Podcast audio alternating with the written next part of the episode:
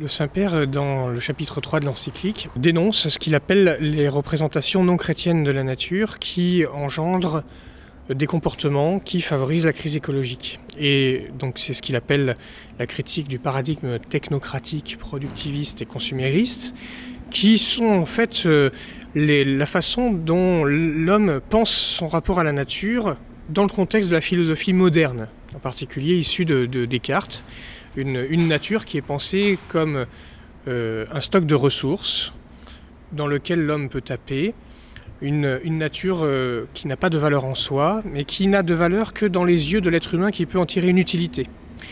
Et donc euh, ça, fonde un petit peu notre rapport occidental à la nature dans un projet humaniste de progrès euh, par le confort matériel. Donc ça passe par l'échange de biens matériels, par un commerce, une économie libérale qui, vise ce, cet idéal. Et donc le, pape nous dit non, cette interprétation de Genèse 28, qui, euh, qui, nous invite, qui est un commandement à la domination, à la soumission de la création, ne doit pas être interprétée dans ce sens. Et donc c'est une interprétation non chrétienne de, du rapport à la nature, même si c'est une interprétation de la Bible.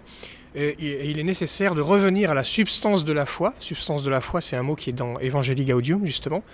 Et euh, il faut revenir à la substance de la foi pour développer les représentations de la nature qui sont vraiment chrétiennes, issues de la tradition chrétienne et qui vont nourrir et développer, euh, soutenir, stimuler euh, un engagement pour la sauvegarde de la maison commune, pour être des bons gardiens de la création.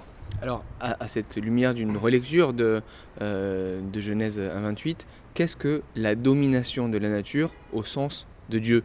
Comment Dieu domine finalement et, et nous invite à dominer la nature? Alors pour en arriver euh, à, cette question, il faut d'abord euh, se poser la question, qu'est-ce que la création dans le regard de Dieu? Déjà.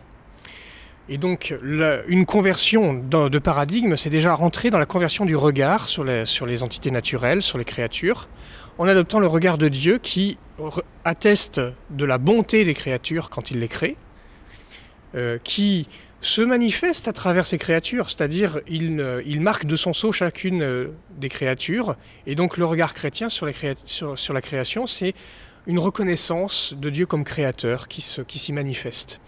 Et puis c'est aussi euh, participer au projet créateur. Par exemple, détruire la biodiversité, c'est réduire la manifestation de la gloire de Dieu dans la création, mais c'est aussi s'opposer à un processus de création continuée euh, donc, déjà, ça nous donne des éléments de, conversion du regard.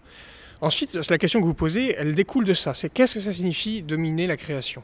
Comme nous sommes chrétiens, nous lisons l'Ancien Testament à la lumière du Nouveau. Et nous, nous lisons aussi la Bible euh, avec ce qu'on appelle la méthode de l'intertextualité, c'est-à-dire qu'un texte renvoie à un autre, les textes même dans l'Ancien Testament se font écho. Et donc, euh, première étape, c'est de se dire, Genèse 1, est fait écho à Genèse 2. Et Genèse 2, 15, on voit Dieu qui met euh, Adam dans le jardin pour que le jardin soit cultivé et gardé. Donc, dominer et soumettre la création, ça veut dire déjà dans un premier temps cultiver et garder. Expression que reprend le pape François en disant qu'il faut être des bons gardiens de la création. Donc ça c'est le premier aspect. Cultiver et garder, ça veut dire fructifier et protéger. Faire fructifier et protéger. Deuxième aspect, on lit l'Ancien Testament à la lumière du Nouveau, et qu'est-ce que ça signifie pour euh, le Christ de dominer? Qu'est-ce que ça signifie pour le Christ d'être en, situation de première place et de responsabilité? Ça veut dire les premiers seront les derniers. Et ça veut dire en Jean 13, euh, eh bien, je me mets à genoux devant vous et je vous lave les pieds. Donc celui qui veut être en situation de domination, il faut qu'il soit en situation de service. Donc dominer et soumettre la création, c'est un programme de service du projet créateur et d'entrer donc dans cette dynamique de ce que Dieu veut pour la création. Donc euh, Dieu est amour, régner sur la création, c'est régner comme Dieu euh, régnerait s'il était à notre place, et donc c'est par l'amour de la création et le service des créatures. Et c'est dans cette perspective que l'être humain manifeste sa dignité d'être créé à l'image de Dieu, puisque être créé à l'image de Dieu, c'est représenter Dieu pour la création, et donc gouverner la création comme Dieu la gouvernerait, c'est-à-dire selon son projet d'amour.